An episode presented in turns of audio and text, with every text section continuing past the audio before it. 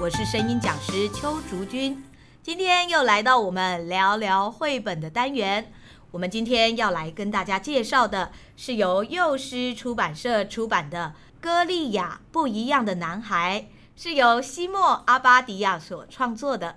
看到这本这一本的标题的时候，我第一个就觉得，诶，这个主题是吸引我的。然后我又看了他的文字介绍，发现哇，就是在讲。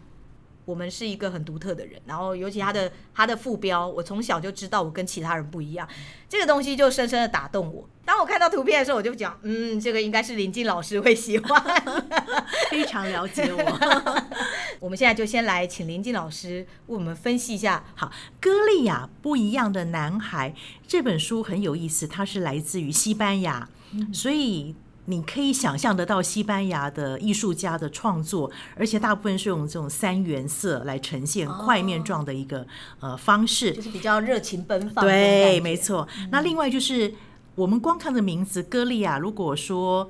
对圣经有一点涉略，不管你是不是基督徒或者天主教徒，嗯嗯嗯、歌利亚在圣经里面是一个高大、被大卫击败的一个巨人。哦，是是，难怪我觉得这名字有点耳熟。耳熟，所以通常我们讲到的歌利亚，或者是在国外的文学里面用到歌利亚，嗯嗯、通常是一个巨大、庞大、力量很大的人啊。那应该是很有能力。嗯，那我觉得这本书很有意思是，是绘本其实有时候在呃琢磨在这种自我认知上面。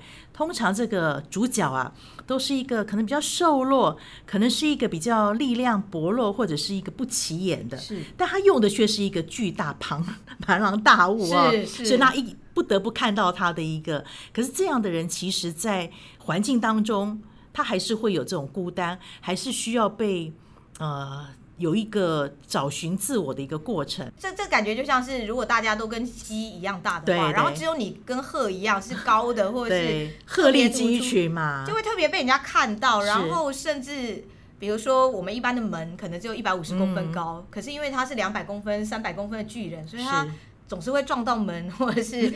高度跟他不一样，对于生活对他来说就会不方便，然后大家就会觉得他怎么好像格格不入，或者是卡卡的那种感觉。没错，没错，我们都会有一个框架，对，觉得大概一个是什么样子，对不对？那他就是一个很突出。那我要特别去称赞一下幼师，非常用心哦，可能也是原文版的设计。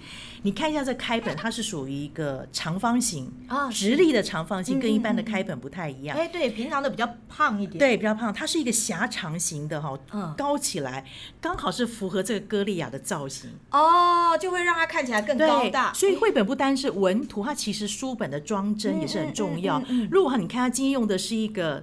正方形的，是你可能不会觉得这个歌利亚有多厉害，是对，因为它刚好是一个长的，呃，就是那种直立起来的长方形，哦、嗯，所以它的整个书的装帧方式、开本的方式也跟它内容要配合。哇，这处处是学问，没错。那这里面很有意思，它是用第一人称的方式来呃叙述这个故事哈，我叙述的故事。那他就说，一开始说，我从很小的时候就知道我和其他人不一样。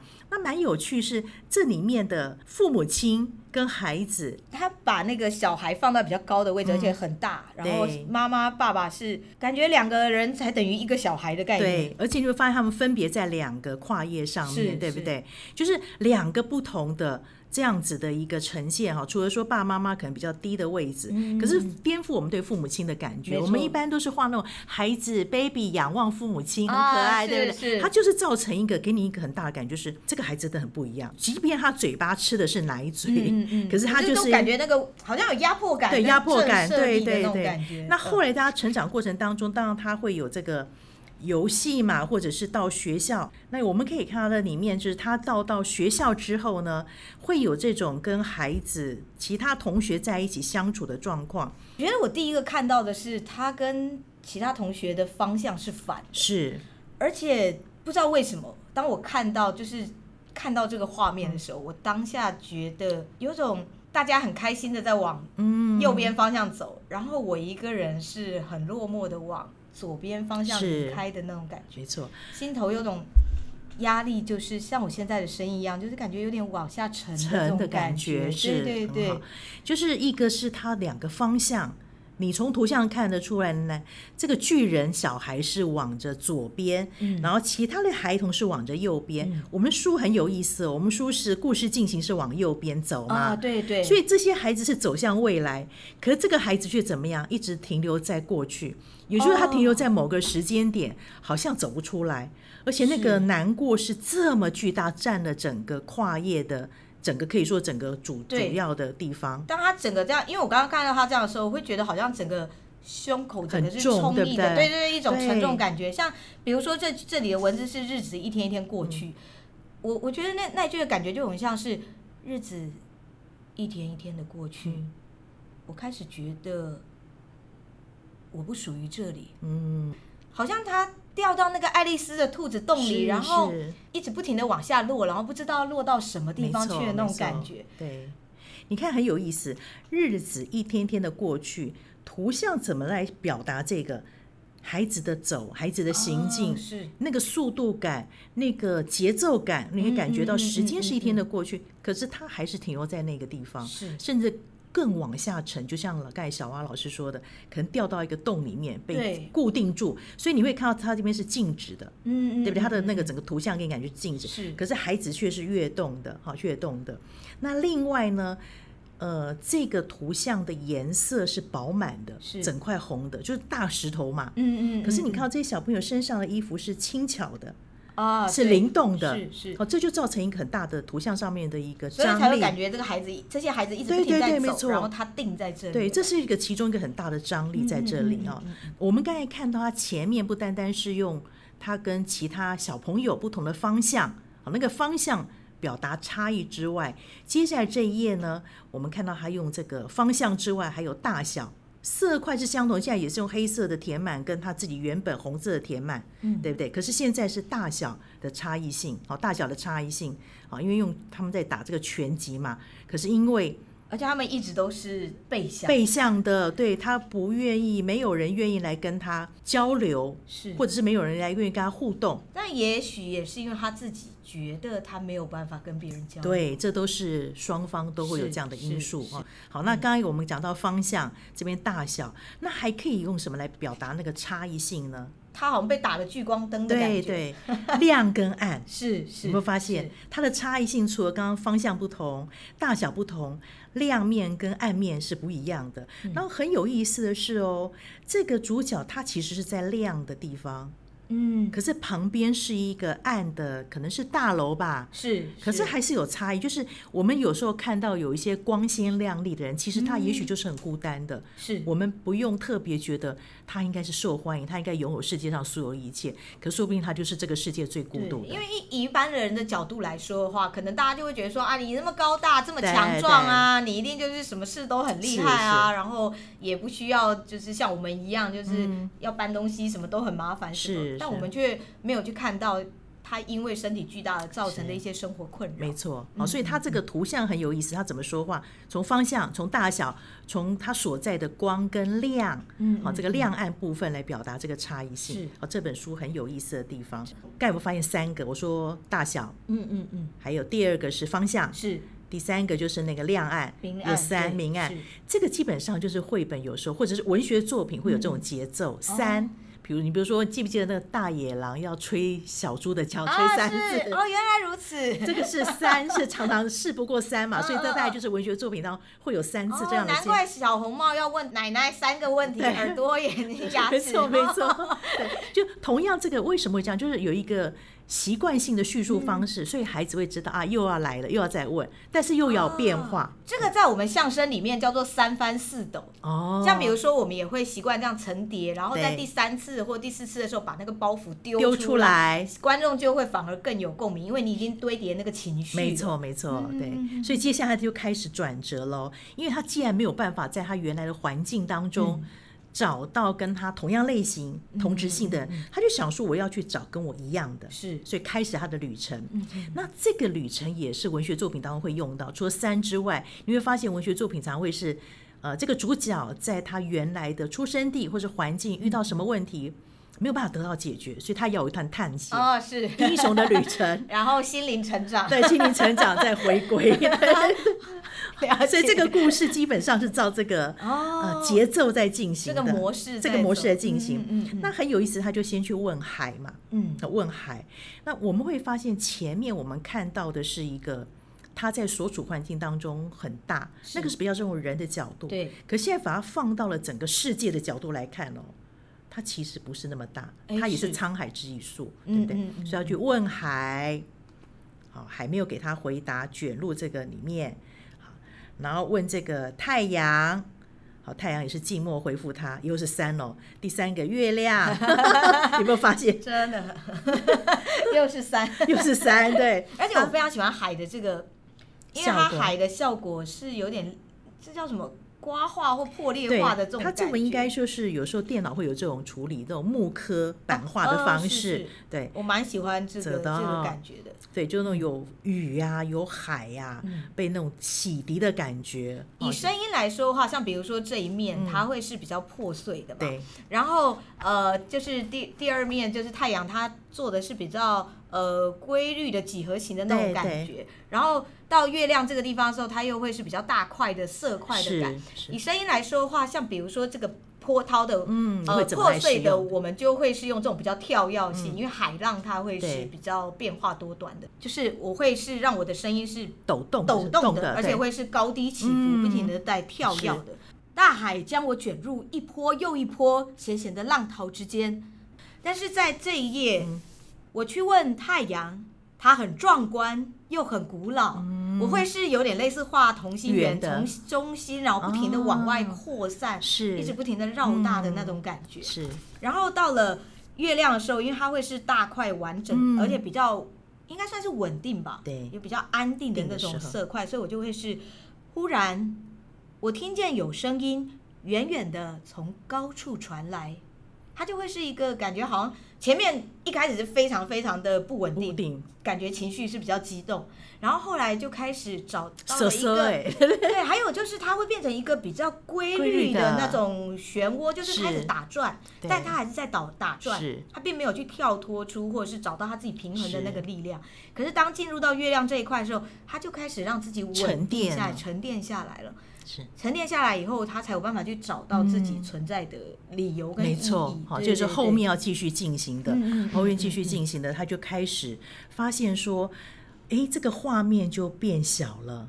如果相较于周遭的人来说的话，它是大的；但是相较于宇宙空间来说啊，其实它是小的。对，所以其实只是在于比较值。没错，就是我们常常会不满足，会觉得自己跟别人不一样，是因为比较过来的。可是你没有找到你自己，最终你自己的存在到底是什么？所以我常说，呃，孩子的学习的确。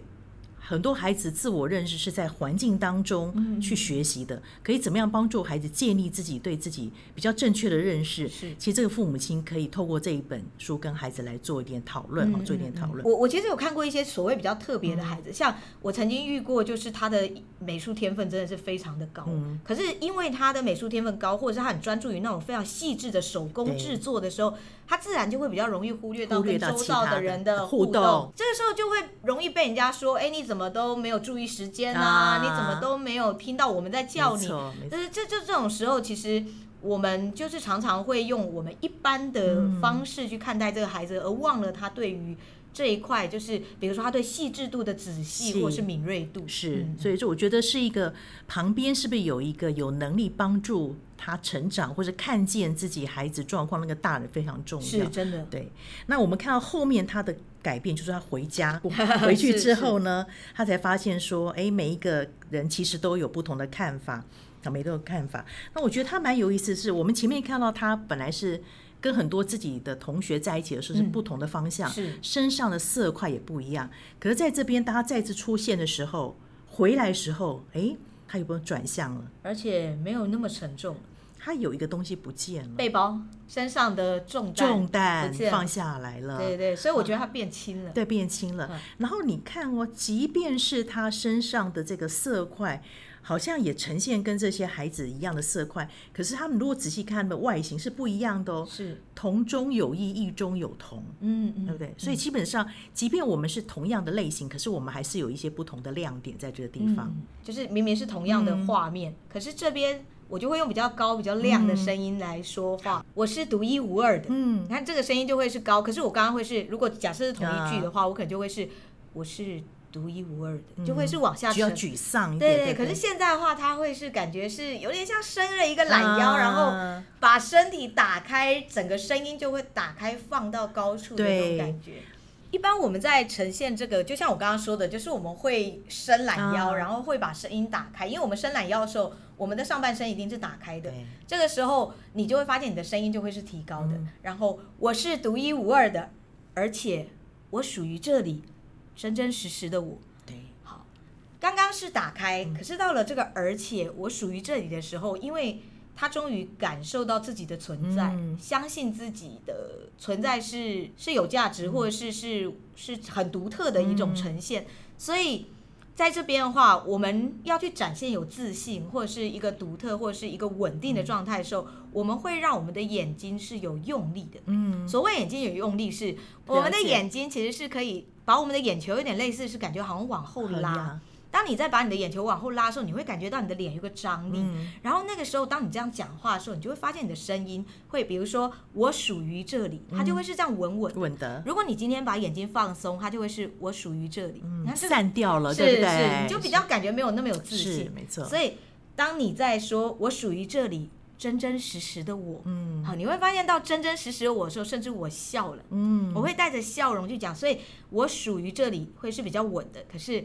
真真实实的我会是感觉又加入了一点跳跃，稳定加上跳跃，去表现这个人物的自信加上开心愉悦的心情。对，整个是跟前面的整个是有点不一样的，完全转换，完全翻转。所以我觉得这本书其实可以让爸爸妈妈看着图，带着孩子，发现说。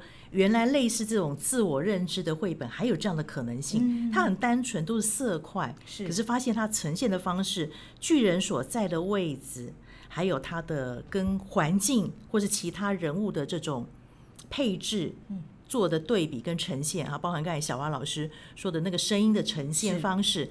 都可以让孩子来做一点学习，而且我觉得这本绘本让我觉得有点不可思议的。我当初看到，我会觉得林静老师喜欢的原因，是因为我自己本身不是很喜欢大红色啊，然后或者是其实这这本绘本它几乎用的都是非常强烈的色彩，对，它三原色。对，刚刚林静老师前面有讲，但我觉得它很和谐，是。很有趣，就是它明明用的都是那种大，就是大色块，对，大色块，然后很亮很强烈，对。可是我不会觉得它花或是强烈刺眼这种感觉，因为它的形是有设计过的形，就是如果今天你用的高彩度，然后你画的太细碎，哦，我们眼睛会很吃力。了解。但是你你看，发现它基本上都是一些三角形。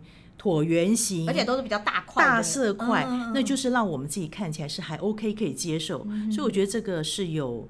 呃，经验的一个艺术家创作的绘本，对，因为他的画会让我觉得，哎，即使这么饱满，我也不会觉得有压力。是，那我自己很喜欢这一本是，是我在讲故事，除了它的主题很有意思，它的艺术性之外，我说有时候我们必须要拿着绘本说故事嘛，对不对？如果没有 PPT 的时候，也不方便放的时候，这个远远的看，大家就看得很清楚，图画非常的大，很明显。对，所以这边可以推荐给大家。嗯，好，这本绘本真的蛮推荐大家去呃找。找来看一看，因为我自己看了以后，我是觉得蛮有感受，尤其是这些色彩或者是图片的配置，即使没有看到文字，也会让我觉得有很深的触动。